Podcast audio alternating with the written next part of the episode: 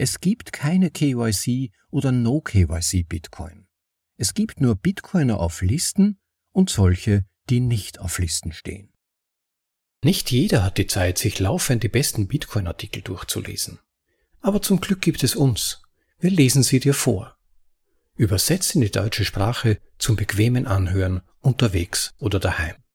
Das ist ein bitcoinaudible.de Anhörartikel.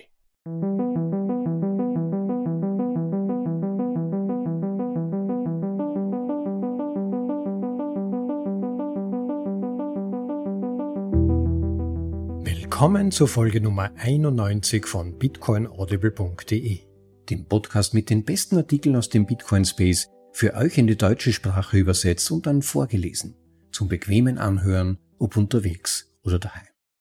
Heute geht es um eine Kernfrage von Bitcoin. Privatheit und die Autonomie, die volle Kontrolle über sein Vermögen ausüben zu können. KYC, also Know Your Customer und EML, Anti-Money Laundering, sind die natürlichen Gegenpole von Privatheit und Autonomie, denn bei ihnen geht es genau darum, Privatheit und Autonomie aufzuheben. Natürlich wie immer unter der Prämisse, dass das Gute geschützt, aber das Böse bekämpft werden muss. Und das Böse, das wären potenziell wir. Ja, du und ich, die kleinen Bürger, bei denen der Staat und die internationalen Behörden ganz genau aufpassen müssen, dass wir mit unserem Geld, und wenn ich sage unserem Geld, da definiert den Begriff unser Besitz, also etwas, über das ich Kontrolle habe. So ähnlich wie bei Bitcoin der Private Key. Wer den hat, hat Kontrolle über die Bitcoin, die der betreffenden Adresse zugeordnet sind.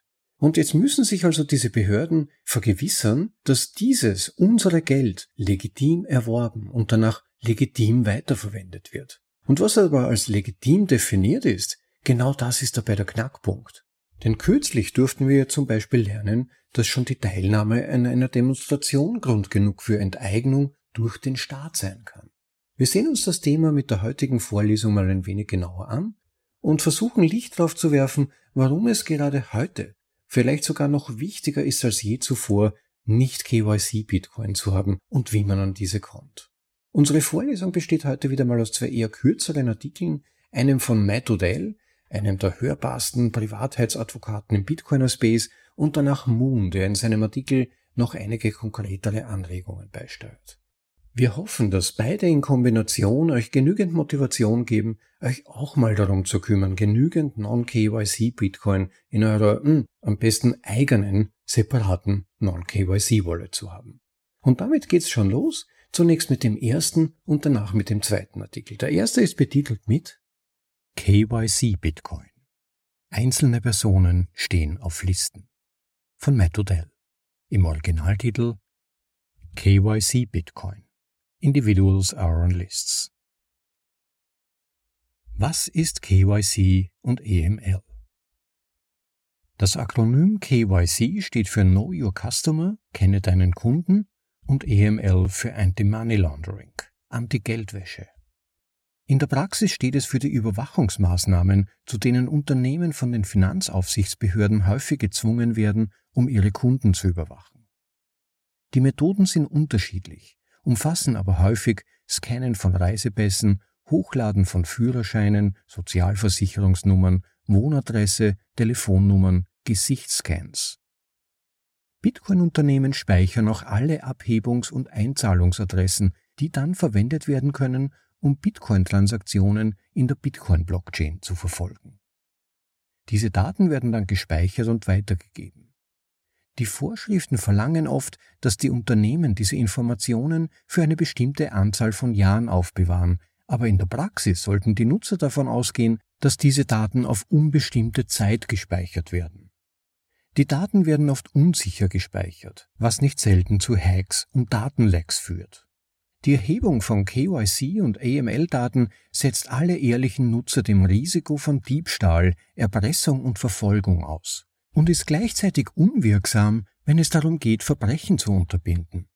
Kriminelle verwenden oft gefälschte, gekaufte oder gestohlene Anmeldedaten, um die Anforderungen zu umgehen. Kriminelle können verifizierte Konten für nur 200 Dollar kaufen. Außerdem sind Milliarden von Menschen aufgrund der KYC und AML-Anforderungen von Finanzdienstleistungen ausgeschlossen.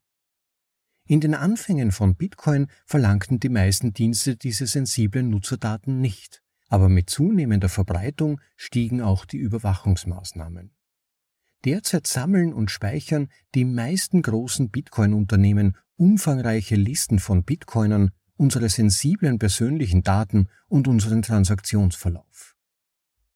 Listen von Bitcoinern KYC und EML-Maßnahmen sind ein direkter Angriff auf Bitcoiner. Listen von Bitcoinern und unsere Transaktionshistorie werden unweigerlich gegen uns verwendet werden. Sobald du auf einer Liste mit deiner Bitcoin-Transaktionshistorie stehst, wird diese Aufzeichnung immer existieren.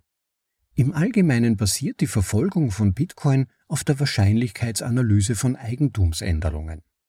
Die Überwachungsfirmen verwenden verschiedene Heuristiken, um festzustellen, ob du Bitcoin an dich selbst sendest oder ob der Eigentümer tatsächlich den Besitzer wechselt. Du kannst deine Privatsphäre in Zukunft besser schützen, indem du kollaborative Transaktionen wie CoinJoy nutzt, um diese Wahrscheinlichkeitsanalyse zu umgehen. Glücklicherweise kannst du Bitcoin kaufen, ohne intime persönliche Informationen preiszugeben. Tools wie Peach, Hodel Hodel, Robosets, Esteco und BISC helfen dabei. Auch Mining ist eine solide Option. Jeder kann einen Miner an Strom und Internet anschließen und durch privates Mining Bitcoin verdienen. Du kannst auch Bitcoin verdienen, indem du Waren und oder Dienstleistungen anbietest, die mit Bitcoin gekauft werden können. Langfristig wird die Kreislaufwirtschaft diese Bedrohung entschärfen. Die meisten Menschen werden keine Bitcoin kaufen. Sie werden Bitcoin verdienen. Die meisten Menschen werden auch keine Bitcoins verkaufen. Sie werden Bitcoin ausgeben. Es gibt keine KYC oder No KYC Bitcoin. Es gibt nur Bitcoiner auf Listen und solche, die nicht auf Listen stehen. Das war KYC Bitcoin. Einzelne Personen stehen auf Listen. Von Matt Odell.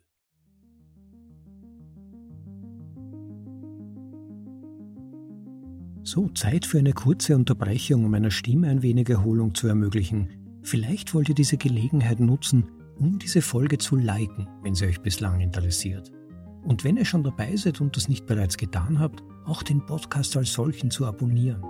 In den meisten Apps funktioniert das mit dem Subscribe-Button bzw. dem Abonnieren-Button. Dann geht ihr kein Risiko ein, eine Folge, die euch interessieren könnte, zu verpassen. Also bitte jetzt den Like-Button klicken, das würde uns freuen, und danach auf Abonnieren klicken, wenn ihr keine Folge verpassen wollt. Danke. Teil 2 dieser Episode. Besorge dir ein paar Non-KYC Bitcoin, bevor du sie benötigst. Von Moon. Im Originaltitel Get some non-KYC Bitcoin before you need it. Nur für den Fall, dass wir eine Erinnerung brauchen. Banken zeigen uns, dass sie das Geld ihrer Kunden kontrollieren können und werden, um sie davon abzuhalten, sich mit Bitcoin zu beschäftigen.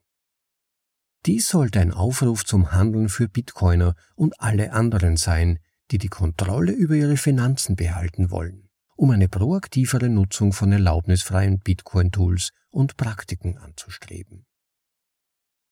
Seit Jamie Dimon Ende Januar 2023 auf CNBC Bitcoin als aufgeblasenen Betrug und Stein des Anstoßes bezeichnet hat, kann ich mit meiner Chase-Debitkarte auf Cash App keine Bitcoins mehr kaufen.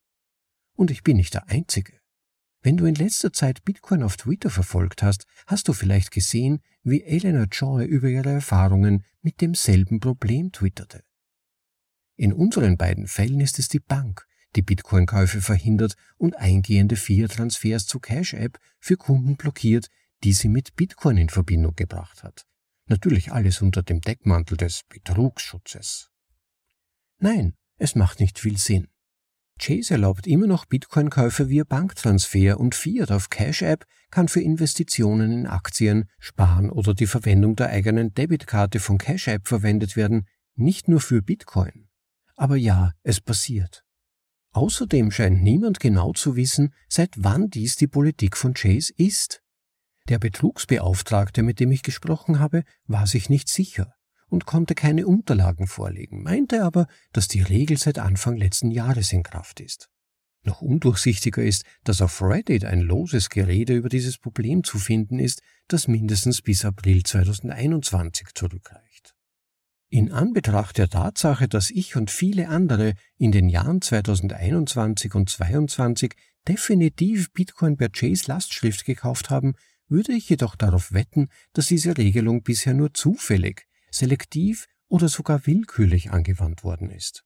Es gibt viele dunkle Muster, aber im Moment sieht es so aus, als ob nur ich einer der Unglücklichen bin. Nichtsdestotrotz hindert nichts daran, diese Art von Politik auf breiter Basis und ernsthaft von einer oder vieler Banken durchzusetzen. Wenn sich die Banken durch Bitcoin bedroht fühlen, werden wir sicherlich mehr undurchsichtige Praktiken dieser Art sehen. Es ist Zeit, proaktiv zu werden. Stattdessen sollten wir es erwarten und uns darauf vorbereiten. Anstatt also gegen die Banken zu wettern, möchte ich dies als Lernerfahrung nutzen, um über die Bedeutung von erlaubnisfreiem, nicht KYC-Bitcoining nachzudenken und über die praktischen Maßnahmen, die wir ergreifen können, um die Sache voranzutreiben. Erstens. Bankgeschäfte mit Backups machen und an lokale Optionen denken. Bankgeschäfte sind eine Dienstleistung, keine Knechtschaft. Behandle sie als solche. Das Führen von Konten bei mehreren Banken kann eine begrenzte Fehlertoleranz gegenüber Banken mit feindlicher Haltung gegenüber Bitcoin bieten, vorausgesetzt, dies wird nicht zur Industrienorm.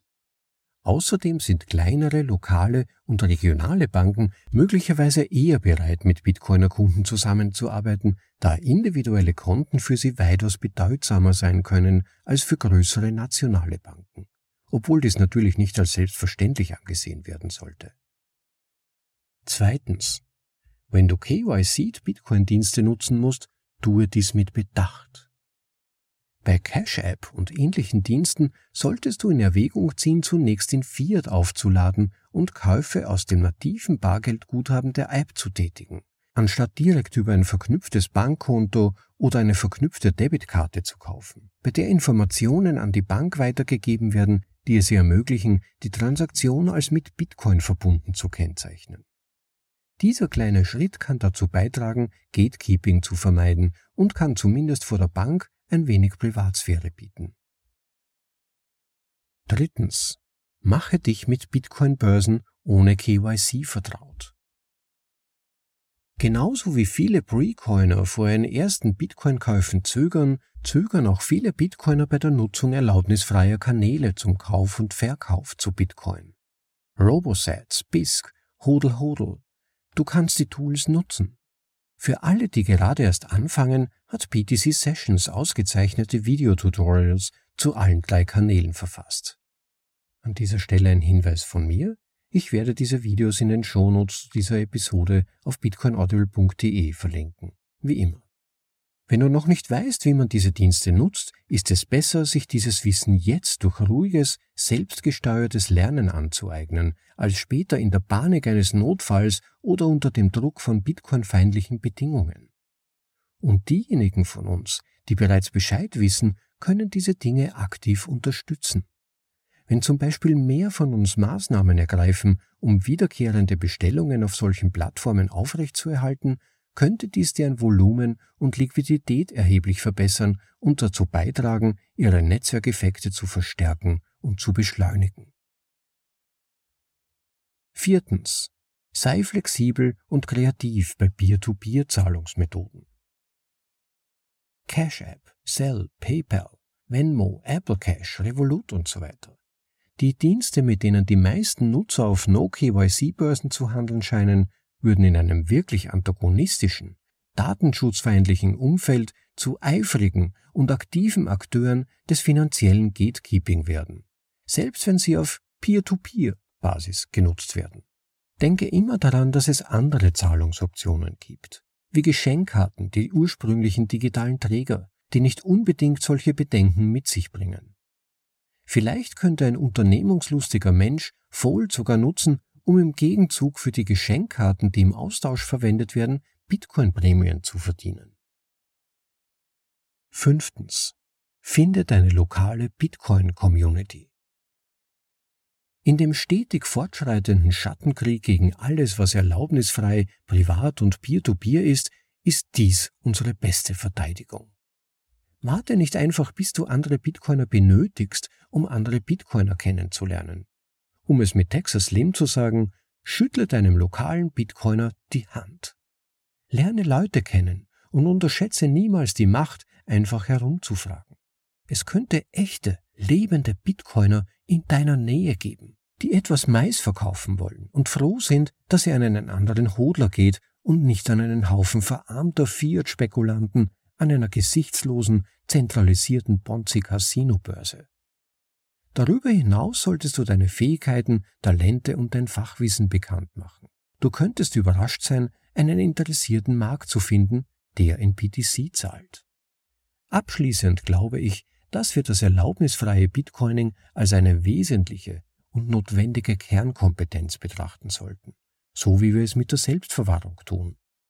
Und wir sollten es mit ähnlicher Dringlichkeit und Intensität vorantreiben. Dabei sollten wir aber auch bedenken, dass es sich um ein Spektrum und eine Entwicklung handelt und dass es keine perfekten Lösungen gibt, sondern nur Kompromisse. Die Einsicht in die Wichtigkeit von Nicht-KYC-Praktiken wird nicht sofort oder offensichtlich für fast normale Newcoiner, neugierige Zaungäste oder sogar viele eingefleischte Bitcoiner sein. Meine eigene Erfahrung ist sicherlich ein Zeugnis dafür. Wenn wir die aktive Praxis des Nicht-KYC-Bitcoinings fördern, können wir Empathie, Geduld und Bescheidenheit verankern. Und dabei immer daran denken, dass die meisten erst einmal viel verlernen müssen, um dahin zu kommen. Selbst wenn jemand es nicht beim ersten oder x-ten Mal versteht, wenn er es von uns hört, wenn es ihm hilft, schneller zum Ziel zu kommen, dann ist es das wert. Das war Besorge dir ein paar Non-KYC Bitcoin, bevor du sie benötigst. Von Moon. Ja, vielen Dank an Matt Odell und Moon für ihre Artikel. Ich denke mir, das war eine gute Einführung in die grundsätzliche Thematik rund um KYC und was für Möglichkeiten es gibt, KYC zu umgehen. Ja, die Zunahme von KYC-Anforderungen ist definitiv ein Albtraum. Also selbst wenn man den Behörden zugesteht, Gutes zu wollen, niemand hat effektiv Kontrolle darüber, was mit diesen ermittelten Daten passiert, vor allem in der Zukunft. Und ob sie nicht missbraucht werden können. Es gibt ja hunderte Fälle von Leaks bereits, selbst von Behördendaten. Und das beweist, dass es hundertprozentige Sicherheit einfach nicht gibt. Bei IT-Systemen, Datenbanken wird es immer Möglichkeiten geben, dass Leute an die Daten kommen, die eigentlich nicht dazu berechtigt sind, oder aber die, die dazu berechtigt sind, sind Bad Actors, also Menschen, die sich einen Vorteil verschaffen wollen dadurch, dass sie Zugang zu diesen Daten haben. Das muss ja nicht von heute auf morgen passieren, das kann fünf Jahre später passieren. Es kann auch bei einem Wechsel des politischen Systems passieren. Nicht nur das Internet vergisst nie, auch Regierungsdatenbanken vergessen nie. Niemand kann mit absoluter Sicherheit garantieren, dass heikle Daten für immer und in alle Ewigkeit und unter allen Situationen hundertprozentig sicher und privat bleiben. Das funktioniert einfach nicht. Und nebenbei bemerkt ist ja die grundsätzliche Frage, wie hoch dieser Aufwand überhaupt sein muss für, man halte sich fest, 0,15 Prozent des gesamten Kryptowährungsvolumens. Das ist der Anteil, für den illegale Aktivitäten Verzeichnet wurden im Jahr 2021 nur für 0,15 Prozent des gesamten Kryptowährungstransaktionsvolumen an illegale Aktivitäten verantwortlich. Und dafür wird dieser gesamte Aufwand betrieben, der die restlichen 99,85 Prozent der Menschen einem hochgradigen Risiko aussetzt, dass irgendwann mal ihre Daten missbraucht werden. Und die Behördenanfragen bei Exchanges haben während der letzten Jahre auch massiv zugenommen. Ein hoher Prozentsatz der Transaktionen wird geprüft. Und insofern ist das ein ganz konkretes Problem, ein Risiko, vor allem mit hohen Folgerisiken, dem jeder ausgesetzt ist. Da gibt es dann riesige Datenbanken von privaten Guthaben und was, wenn Bitcoin als illegal erklärt wird, selbst nur vorübergehend? Oder eine Konfiszierung unter Anführungszeichen im Staatsinteresse notwendig wird? Ja, im Unterschied zur Goldprohibition, also zur Goldkonfiszierung. Damals gab es keine Unterlagen. Heute gibt es die, und zwar samt Wohnadresse. Persönlich finde ich es aber gar nicht so gut und bin gar nicht so glücklich damit, wenn man jetzt ständig nur auf die Unsinnigkeit und die Gefährlichkeit von KYC hinweist, sondern im Endeffekt geht es um das Recht auf Privateigentum und Besitz, einem ganz wichtigen Grundprinzip zivilisierter Gesellschaften. Auch wir hier im Podcast haben schon einiges darüber vorgelesen. Ich weise speziell auf die Artikel von Robert Breedlove hin. Schaut da mal auf unsere Website bitcoinaudible.de und sucht nach dem Begriff Breedlove. Da findet ihr großartige Artikel, in denen er ganz genau ausführt, wie substanziell wichtig Privateigentum und die Möglichkeit, vollkommene Hoheit über das eigene Vermögen zu haben, ein Grundpfeiler unserer Kultur und von fortschrittlichen Gesellschaften und Systemen ist. Extrem gedacht, ich sollte entscheiden können, wie viel ich gebe. Es geht den Staat nichts an. Selbstverständlich werden Menschen immer interessiert sein, beispielsweise ihre Umgebung positiv zu gestalten, Sicherheit haben zu wollen, beispielsweise Mobilität zu ermöglichen. Und selbstverständlich werden sich da mehrere Menschen oder Kollektive zusammentun müssen, um gewisse Ziele zu erreichen. Aber dieses riesige Monstrum Staat, vor allem die riesigen Monstren, mit denen wir heute konfrontiert sind, wie beispielsweise Systeme wie die EU, die WHO, äh, Systeme, die zum Teil aus nicht gewählten Leuten bestehen, die einfach untereinander ausmachen, wie mit dem Geld der Bürger umgegangen wird, mit dem Besitz, für den sie hart gearbeitet haben, ohne jegliche Entscheidungsprozesse, die da irgendwie einzubeziehen. Das ist schon ganz, ganz weit weg von der ursprünglichen Idee, dass Bürger ihre eigenen Leben gestalten, ihr Vermögen ansparen und dann letztendlich auch selbst entscheiden, für welche Vorteile sie Teile dieses Vermögens abgeben möchten. Also es geht den Staat ultimativ nichts an. Das ist natürlich auch in gewisser Weise eine politische Position, aber zumindest zur Rekalibrierung unseres Denkens, um Bezugssysteme zu haben, wie man denken kann und hinterfragen zu können, ob es nicht vielleicht in gewissen Bereichen Korrekturbedarf gibt, eignet sich's allemal.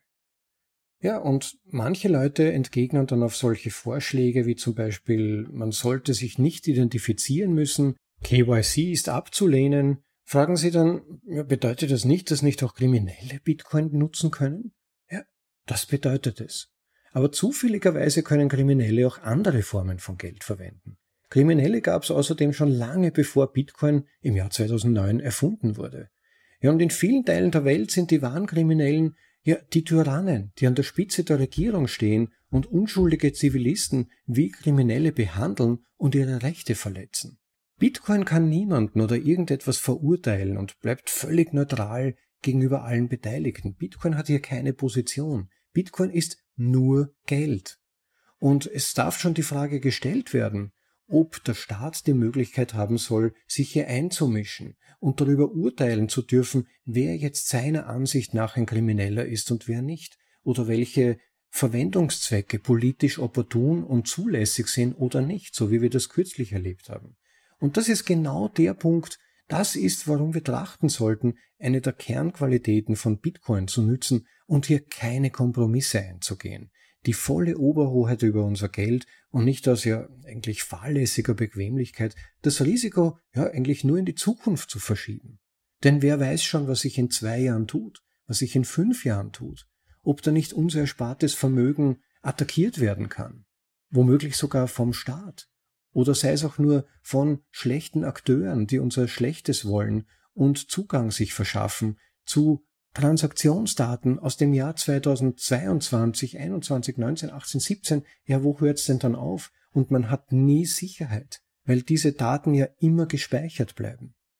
Ja, und ein weiterer Aspekt, den man nicht vergessen sollte, ist, dass es doch, zumindest meiner Ansicht nach, als Bitcoin-Fanatiker sicher zu einem Gezerre von Staaten um Bitcoin kommen wird, eines Tages. Das ist vermutlich unvermeidlich. Bitcoin ist das beste Geld, das existiert und Staaten haben ein natürliches Interesse daran, auch einen Anteil an gutem Geld zu besitzen, um ihre Interessen auch auf globaler Ebene wahren zu können. Das mag heute noch nicht so sein, aber es kann sehr gut in zwei Jahren der Fall sein oder in fünf Jahren oder sei es in 50 Jahren.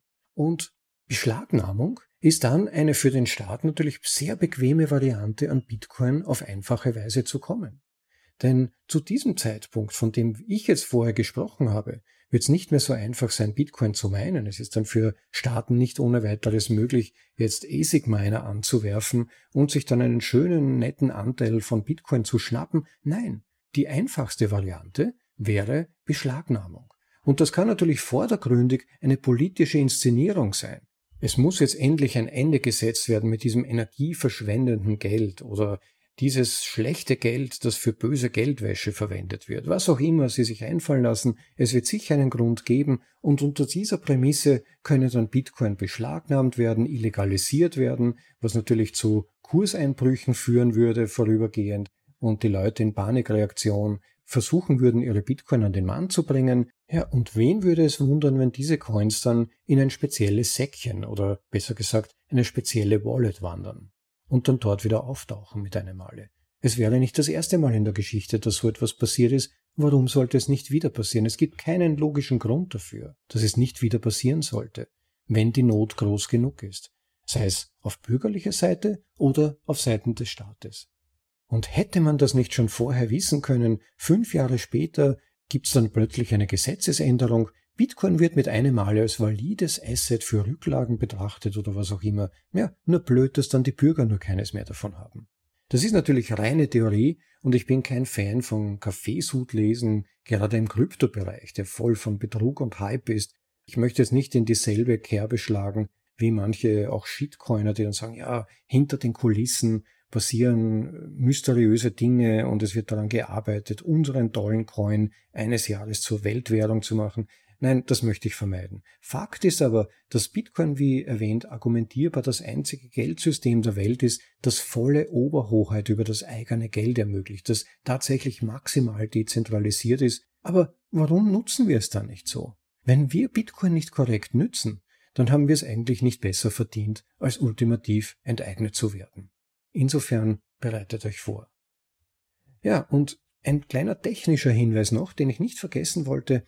Non-KYC Bitcoin. Wer sich dafür entscheidet, jetzt wirklich mal ernst zu machen und radikal zu beginnen, substanziell Non-KYC Bitcoin zu stapeln, zu stacken, zu sparen, wie auch immer ihr das nennen wollt, da wäre es dann natürlich wichtig, wer sich ein wenig schon mit der Bitcoin-Technologie auskennt, das in einer eigenen separaten Wallet zu tun. Das heißt, begeht nicht den Fehler, Non-KYC Bitcoin mit relativ großem Aufwand sich zu besorgen und die dann in die gleiche Wallet zu werfen wie alle anderen Bitcoin, die ja schon identifiziert sind. Es ist relativ einfach, relativ simpel, die dann entsprechend zuzuordnen. Das heißt, wer dann den Private Key zu dieser Wallet hat, weist sich als jemand aus, der Kontrolle über alle Bitcoin hat, die in dieser Wallet eingegangen sind. Das heißt, man muss dann schon auch sehr diszipliniert sein und sagen, ich habe jetzt eine separate Wallet, wo nur Non-KYC-Bitcoin drin sind und die halte ich auch dort. Und da gibt es dann keinen Verkehr zwischen den Identifizierten von mir und den anderen Bitcoin, sondern beide haben ihre separaten Wallets. Und man könnte sich dann natürlich überlegen, ob man nicht Möglichkeiten nützt, die identifizierten Bitcoin dann zu anonymisieren und in die andere Wallet zu übertragen. Aber das würde ich jetzt nicht unbedingt empfehlen und ist auch doch technisch relativ komplex, sondern am besten ist es vielleicht, sie einfach separat zu halten. Dann braucht man sich keine Gedanken mehr zu machen, außer um die sichere Verwahrung natürlich. Nun möchte ich aber auch noch mal kurz auf die verschiedenen Möglichkeiten, tatsächlich Non-KYC Bitcoin zu sammeln und zu kaufen und zu erwerben, eingehen. Da wurden ja in den Texten einige bereits genannt. Oft kann man sich aber nichts Spezielles darunter vorstellen, hat vielleicht nur die eine oder andere Möglichkeit schon mal gehört. Die vier wichtigsten möchte ich an dieser Stelle erwähnen.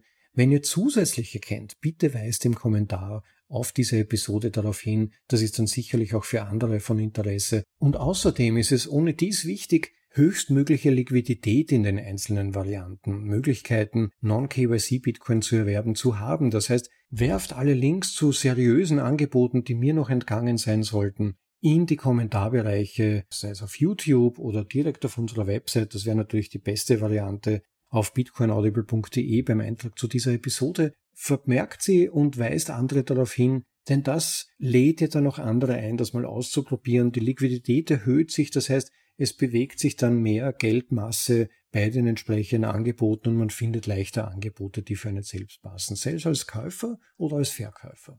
Und da sind zunächst mal zwei Hauptvarianten zu unterscheiden, Non-KYC Bitcoin zu handeln, nämlich on-chain und auf dem Second Layer. Das heißt auf der Bitcoin Main Chain, der Blockchain von Bitcoin selbst oder auf dem Second Layer, der darauf aufbaut. Und um vielleicht einmal zunächst On-Chain-Möglichkeiten zu erwähnen, die bekannteste ist sicherlich die mit der größten und längsten Tradition, die gibt schon am längsten, nämlich BISC, ein Open-Source-Projekt. On-Chain funktioniert, das ist gut für größere Beträge, ähm, hat aber zum Teil lange Wartezeiten oder halt ein höheres Premium. Das heißt, entweder hat man Geduld, dann setzt man Angebote auf die Plattform und wartet dann halt lange genug, bis jemand zuschlägt, denn so viele Menschen treiben sich da nicht herum. Oder man ist einfach bereit, eine höhere Differenz zum sonst marktüblichen Preis der Bitcoin zu zahlen und findet dann halt schneller jemanden, der zuschlägt. Unterstützt werden alle erdenklichen Varianten der Peer-to-Peer-Zahlung, Bezüglich der Zahlungsmethoden möchte ich eher davor warnen, Stellen mit zentralisierter Autorität dazwischen zu verwenden, wie zum Beispiel PayPal. Da gibt es immer ein relativ hohes Risiko, dass die entweder Bitcoin gar nicht mögen und daher dann solche Zahlungen ablehnen. Und natürlich hat man damit das Problem, dass man dann ja auch wiederum identifiziert ist. Das heißt, es ist dann schon ganz gut, sich auch genau zu überlegen, wie muss ich eigentlich zahlen für die Bitcoin, die ich kaufe? Oder welche Verbindungen biete ich an für einen Verkauf von Bitcoin ohne KYC. Ja, und bei BISC ist noch vielleicht dazu zu erwähnen, dass die Installation selbst und um das System verwenden zu können, ein klein wenig aufwendig ist. Man installiert zunächst die Software, das ist ja noch nicht das große Problem, aber man muss dann zunächst mal eine kleine Transaktion, einen kleinen Verkauf oder Verkauf durchführen, um mal sozusagen ein gewisses Ranking zu bekommen, damit man dann auch größere Beträge handeln kann. Das heißt, man muss mal jemanden finden, der auch für einen quasi gerade steht und bürgt, einen legitimierten Verkauf abwickeln und dann kann man das System im Prinzip ohne größere Beschränkungen nutzen. Und man muss es auch eine gewisse Zeit lang verwendet haben. Das heißt, es gibt eine gewisse Vorlaufzeit. Anders gesagt, wenn ihr euch dafür interessiert, BISC vielleicht als mögliche Plattform zur Verfügung zu haben. Und wenn man da in die Zukunft denkt, ist es meiner Meinung nach schon sinnvoll, das vielleicht sozusagen als Art Plan B zumindest zur Verfügung zu haben, wenn es andere Möglichkeiten nicht mehr geben sollte irgendwann mal. Ist die Frage, wie wahrscheinlich das ist, aber es kann passieren. Dann ist es natürlich gut, BISC als zweite Möglichkeit zumindest zur Verfügung zu haben. Und insofern ist es vielleicht gar keine schlechte Idee, sich zumindest mal die Software zu installieren, eine Wallet anzulegen damit, sie dann gut abzuspeichern, vielleicht sogar gleich einen Handel mit einem User, der schon ein höheres Ranking hat im System, abzuwickeln, um auch selbst ein besseres Ranking zu bekommen. Und danach lässt man das dann einfach liegen. Wie gesagt, es müssen ja keine größeren Beträge sein, aber man ist damit verifizierter User für diese Plattform, hat einen gewissen Status und kann dann jederzeit wieder darauf zurückgreifen. Die zweite Plattform, mit der ich persönlich sehr gute Erfahrungen gesammelt habe, ist hodlhodl.com. Hodl Hodl lässt sich auch vollkommen ohne KYC nutzen. Man legt einfach einen User-Account basierend auf einer E-Mail-Adresse, aber die könnte auch anonym sein, an. Man sucht dann nach entsprechenden Angeboten, die einen interessieren, kann einen Filter setzen auf die Fiat-Währung, mit der man bezahlen oder die man empfangen möchte. Man kann nach Zahlungsmethoden einschränken und vor allem auch nach Land, in dem man Angebote sucht. Und dann kann man einfach das entsprechende Angebot anklicken, stellt ein, mit welchem Betrag man handeln möchte und dann geht's los. Ich beschreibe für euch vielleicht mal, wie es für den Käufer abläuft. Für den Käufer von Non-KYC Bitcoin, da ist es dann so, dass man das Angebot bestätigt. Man stellt ein, ich möchte zum Beispiel 0,1 Bitcoin kaufen zu diesem spezifischen Handelspreis und dann stellt der Verkäufer der Bitcoin diese Bitcoin auf eine spezifische Multisig-Adresse, eine sogenannte Funding-Adresse, und sobald der Eingang dieser Bitcoin auf der Bitcoin-Blockchain mit zumindest einer Bestätigung bestätigt ist, dann erst nimmt man die Einzahlung des betreffenden Fiat-Betrages zum Beispiel auf das gegenüberliegende Bankkonto vor. Und wenn das dann dort bestätigt ist, sobald also der Verkäufer der Bitcoin sieht, das Geld ist tatsächlich eingegangen, gibt er auf der Plattform die betreffenden Bitcoin frei und sie gehen direkt in eine spezifische Wallet-Adresse, die ihr angegeben habt vorher. Das heißt, der komplette Vorgang ist eigentlich automatisiert. Keiner der beiden Teile hat ein reales Risiko, Geld zu verlieren, denn wenn der Bitcoin-Käufer sein Fiat-Geld nicht übermittelt, bekommt der Verkäufer der Bitcoin seine Bitcoin ja wieder zurück. Und du als Bitcoin-Käufer gehst aber ebenfalls kein Risiko ein, denn du musst ja erst zahlen, wenn die Bitcoin tatsächlich in der Funding Wallet angekommen sind und auch schon zumindest eine Bestätigung erfahren haben. Das heißt, das Geld ist wirklich auf der Blockchain bereits verbucht. Erst dann überweist man seine Euro oder US-Dollar auf das Konto des Gegenübers und wenn er das sieht, dann werden die Bitcoin freigeschalten. Und das ist ein automatisierter Prozess. Es kann natürlich vorkommen, dass es da irgendwelche Probleme gibt. Mir persönlich wären sie eigentlich so gut wie seit der Existenz von Hodel Hodel noch nie passiert und ich habe schon einige Käufe abgewickelt, auch Verkäufe. Das heißt, das System ist wirklich hochgradig bewährt, sicher, stabil. Es hat noch nie Probleme damit gegeben, soweit ich mich erinnern kann. Also eines der besten Systeme meiner Ansicht nach, um direkt peer-to-peer, also zwischen Menschen untereinander, ohne dass eine dritte Partei Einsicht hat, Käufe und Verkäufe abzuwickeln. Die zwei noch am ehesten relevanten Sicherheitsrisiken sind natürlich die betreffenden Bankkonten zum Beispiel, wenn man die Käufe und Verkäufe über Banktransaktionen abwickelt. Dann kennt natürlich das Gegenüber das eigene Bankkonto. Nur ist es ja in diesem Fall keine zentralisierte Institution, wo der Staat dann hingehen kann und komplette Datenbanken aller Transaktionen der letzten 20 Jahre zu verlangen, womöglich, sondern eine private Person meistens.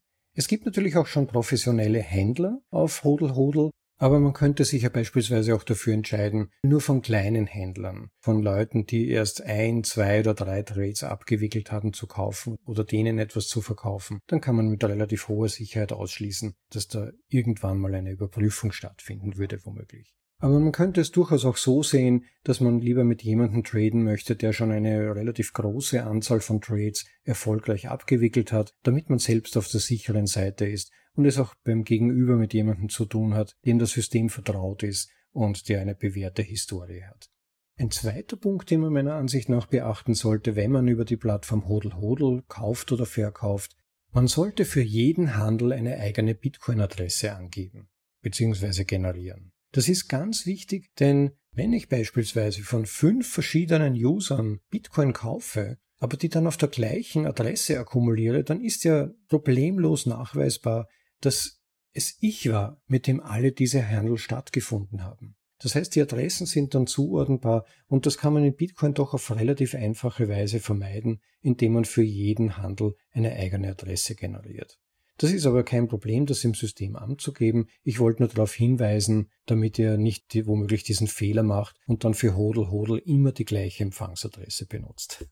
Und übrigens noch ein Tipp für Hodel Hodel. Wer sich dazu entschließt, Hodel Hodel mal zu versuchen und anzuwenden, wenn ihr unseren Einladelink, unseren Invite-Link, der bei jeder Episode angeführt ist, zu Hodel Hodel verwendet, um euch dort anzumelden, dann erhaltet ihr den Vorteil einer von Beginn an reduzierten Handelsgebühr denn Hodel Hodel behält sich einen kleinen Gebührenanteil der Transaktionen ein. Insofern hüpft nicht einfach auf hodelhodel.com, sondern nutzt unseren Invite-Link und habt die Vorteile dieser reduzierten Gebühren von Beginn an. Ja, und eine weitere Möglichkeit, Bitcoin KYC-frei zu kaufen und zu erwerben, ist RoboSets. Ein ganz interessantes System, relativ neu, und dieses basiert auf dem Second Layer von Bitcoin, das heißt nicht auf der Basis-Chain, sondern auf dem Second Layer Lightning Network, RoboSats steht für Robotic Satoshis und funktioniert komplett über das Lightning Network, ist vollständig Open Source und eher für kleinere Beträge im Moment noch gedacht. Aber es ist absolut anonym, man kennt einander nur über temporäre Roboter-Avatars. Wie funktioniert das Ganze in kurzen Zügen? Man ruft die Website auf, das funktioniert eigentlich verlässlich vor allem über Tor oder I2P. Es gibt andere Möglichkeiten auch, RoboSets zu benutzen, nur wäre das nicht empfehlenswert, denn letztendlich geht es ja um sicheres KYC-freies Kaufen. Und das unter höchstmöglicher Sicherheit. Und da empfehlen die Entwickler sehr, Tor zu nutzen oder I2P. Und ja, und wenn man diese Website aufruft, wird automatisch bereits ein Avatar angelegt und ein Token. Ein privates Token, das man dann unbedingt abspeichern sollte, auch den Namen des Avatars. Dieses Token entspricht nämlich einem verschlüsselten Key, der dazu dient, die Trades abzuwickeln auf der Plattform. Das heißt, wenn man diesen Key verliert, hat man keinen Zugang mehr zu seinem Trade und verliert dann letztendlich die Funds. Also das möchte man vermeiden. Unbedingt abspeichern. Man wählt dann eine Zahlungsmethode, wie bereits erwähnt, am besten nicht PayPal. Das ist übrigens auch Teil des Matchings, denn das Gegenüber muss ja die gleichen Zahlungsmethoden wollen. Und dann nützt RoboSets sogenannte Fidelity Bonds. Die kann man sich vereinfacht als Adressen vorstellen, für die eine bestimmte Anzahl von Bitcoin über einen gewissen Zeitraum hinweg, einen fixen Zeitraum hinweg gespeichert sind und auf die man dann keinen Zugriff hat. Dieses System wird genützt, um für beide Teile einen Anreiz zu bieten, ihren Teil des Vertrages einzuhalten. In diesem Bond oder besser auf diese Hold-Rechnung, diese Hold-Invoice, wie es bei Lightning heißt, wird ein bestimmter Betrag, meistens sind das drei Prozent, aber man kann es aufstocken bis zu 15 Prozent des gehandelten Betrags, die werden darauf eingezahlt und dieser Betrag wird dann wieder zurückerstattet, wenn der Handel korrekt abgeschlossen wurde. Der Ablauf ist sonst relativ ähnlich wie bei Hodel Hodel, nur läuft hier alles auf dem Lightning Network und ist, ich würde mal sagen, noch sicherer, weil es natürlich keine Drittpartei gibt, obwohl es bei Hodel Hodel wirklich vernachlässigbares Risiko nur gibt. Das ist zwar ein Unternehmen, aber sie haben eigentlich keinen Zugriff auf die wirklich relevanten Daten, haben auch keine identifizierten Daten vor allem. Und trotzdem ist aber RoboSets noch, geht da noch ein Stückchen weiter eben über die im Prinzip zwangsweise Plattformnutzung von Tor oder I2P und zusätzlich über eine noch stärkere Anonymisierung der entsprechenden Zahlungen. Aber auch da ist es natürlich so, dass wenn man beispielsweise dann Banktransfers nutzt, da ein gewisses Restrisiko, ein, würde ich mal sagen, relativ geringes, aber doch kleines Risiko noch existiert und natürlich auch, wenn man für die Zahlungen Plattformen nutzt, die sehr zentralisiert oder sehr politisch links sind, wie man jetzt kürzlich gesehen hat, wie zum Beispiel PayPal, die da die ersten sind, die dann ganze Accounts sperren und dann hängt man da in der Luft. Das heißt, Empfehlung, etwas anderes zu verwenden, aber RoboSets an und für sich ist eine ganz, ganz spannende neue Entwicklung, um KYC Bitcoin verkaufen oder auch kaufen zu können auf dem Lightning Network und entwickelt sich im Moment recht schön, die Liquidität wird immer besser. Wenn man ein bisschen Geduld hat, können eigentlich fast alle Trades abgewickelt werden und man sollte es wirklich mal ausprobieren. Auch hier wieder als Art Plan B oder dann Plan C nach Hodel Hodel und BISC. Man muss es ein bisschen im Auge behalten. Ich würde jetzt wirklich noch nicht empfehlen, größere Beträge darüber zu handeln, aber auch hier wird vermutlich die Stabilität und die Verlässlichkeit immer besser werden und dann später kann man ja auch mal größere Beträge riskieren und das ist ja letztendlich auch das Ziel. Darum geht's. In Zukunft soll ja Lightning Network so genutzt werden, wie wir das heute mit Bankkonten tun. Insofern ganz spannende Entwicklung. Versucht mal, probiert es aus. Und dann zuletzt vielleicht noch als ergänzende Erwähnung, weil es häufig in Artikeln genannt wird oder im Internet empfohlen wird, Aztec.co schreibt sich atze.co im Wesentlichen ist das ein Gutscheinsystem. Man geht zu einem Händler oder kontaktiert den online und kauft dann einen Gutschein, den man dann gegen Bitcoin einlösen kann. Das System an sich ist großartig, gibt's nichts dagegen zu sagen. Das Problem ist nur aus meiner Sicht, dass es relativ wenige Händler gibt. Vor allem in unseren Breitegraden. Die meisten Händler sind in der USA, zum Teil auch in England habe ich gesehen kürzlich und zum Teil auch Afrika oder so, aber auch da nur vereinzelt. Es wäre natürlich schön, wenn es auch in Europa selbst mehrere Ads-Deco-Händler geben würde. Das Problem ist halt nur, der Händler seinerseits muss sich identifizieren und KYC durchlaufen. Die Käufer der Gutscheine dagegen aber nicht. Das heißt, wenn es mehr Händler auch vor allem in Deutschland, vielleicht Österreich, Schweiz geben würde, ich könnte mir vorstellen, dass das System dann beliebter und bekannter werden würde. Das Problem ist aber, so ist es noch nicht. Deshalb wird diese an und für sich recht praktische Möglichkeit, man kann ja dann die Gutscheine im Prinzip auch handeln oder sie schenken, verschenken, vermutlich noch längere Zeit bei uns nicht geben wird. Aber ich wollte sie nur mal erwähnen, um quasi einen Überblick zu bekommen, was es dann Möglichkeiten alles gibt. Aber wie gesagt, nochmal die Aufforderung, nachdem ich jetzt die wichtigsten Möglichkeiten erwähnt habe, wenn mir welche entgangen sein sollten, die ihr für zukunftsträchtig haltet, aber gleichzeitig natürlich auch seriös, weist bitte im Kommentarbereich darauf hin. Das wäre ganz nett. Ja, aber das Beste kommt zuletzt, denn die besten Methoden, um KYC-freie Bitcoin zu erwerben, sind teilzunehmen an der Bitcoin-Parallelökonomie.